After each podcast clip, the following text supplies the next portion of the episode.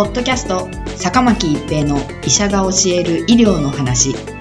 この番組は大学病院の内科医であり医学博士である坂巻が疾患や予防医療といった医療に関してお話しする番組です。それでは今回の番組をお楽しみください。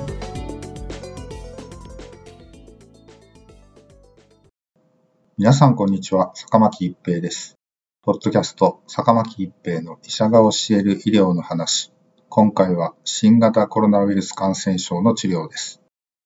2019年末から世界に広がった新型コロナウイルス感染症 COVID-19 ですが、その後も落ち着きを見せず、変異株が猛威を振るっている状態です。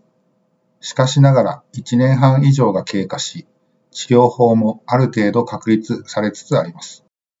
現在日本で COVID-19 に使用が認められている薬剤は4剤あります。スパイクタンパクに対する抗体、抗ウイルス薬のレミデシビル、抗炎症薬であるバリシチニブ、ステロイド薬のデキサメタゾンです。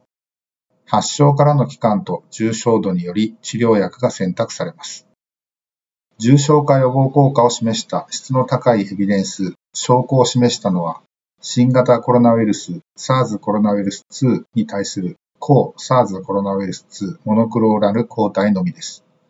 これは新型コロナウイルス SARS コロナウイルス2のスパイクタンパクの受容体結合部位、レセプターバインディングドメイン、RBD を標的とした中和モノクローナル抗体で、現在3種類存在しますが、日本で使用可能なのはカシリビマブとイムデビマブのカクテル抗体であり、2021年7月19日に特例承認されました。発症7日以内の早期に重症化のリスクのある方に使用する薬剤です。日本では原則入院で使用することになっていますが、海外では外来でも使用されており、入院、重症化を合わせて70%減少させたと報告されています。厚生労働省は外来でも使用可能とする方針のようです。抗ウイルス薬であるレミデシビルはもともとはエボラ出血熱に対する治療薬ですが、理論上ウイルス量が多い発症早期に使用すると効果が期待できると考えられます。しかしながら呼吸不全のない患者さんへの効果はないとされており、呼吸不全のある患者さんへの投与が推奨されています。バリシチマブは2021年4月23日に承認されたジャック阻害薬です。一般には関節リウマチの炎症を抑えるためのお薬で、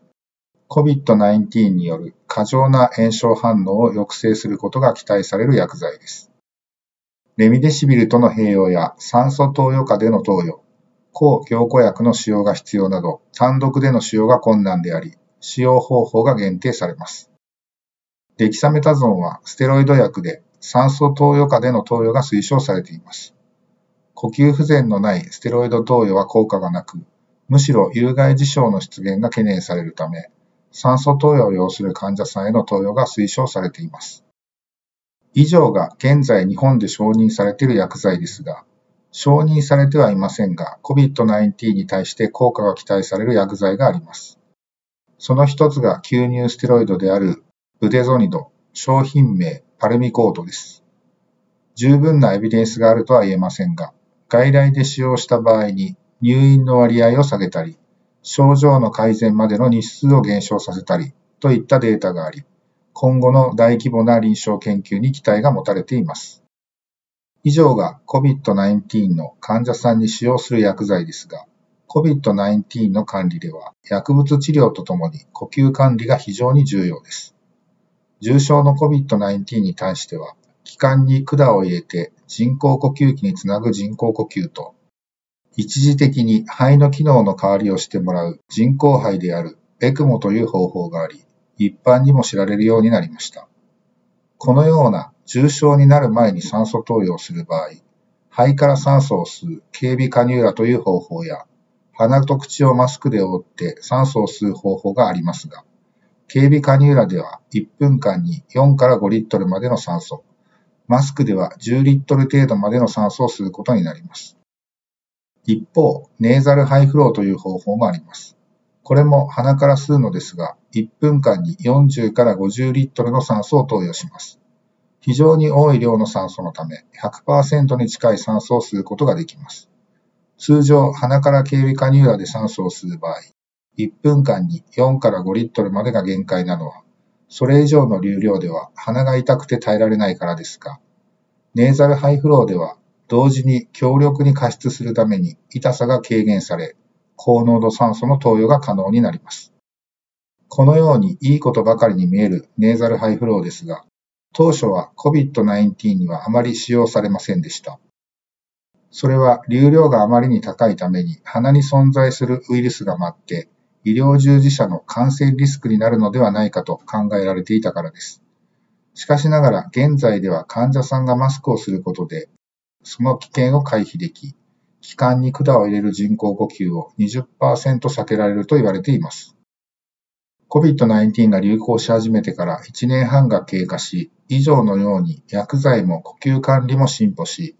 またワクチンの普及により重症化回避、死率の低下が見られてきています。しかしながら感染者数は爆発的に増えており、医療にアクセスできない方も出てきています。何よりも感染者数を減らすことが重要で、引き続き3密の回避、石鹸と流水による手洗い、アルコールによる手指消毒、そしてお話の際にはマスクをしていただいて感染予防を徹底していただくことが重要です。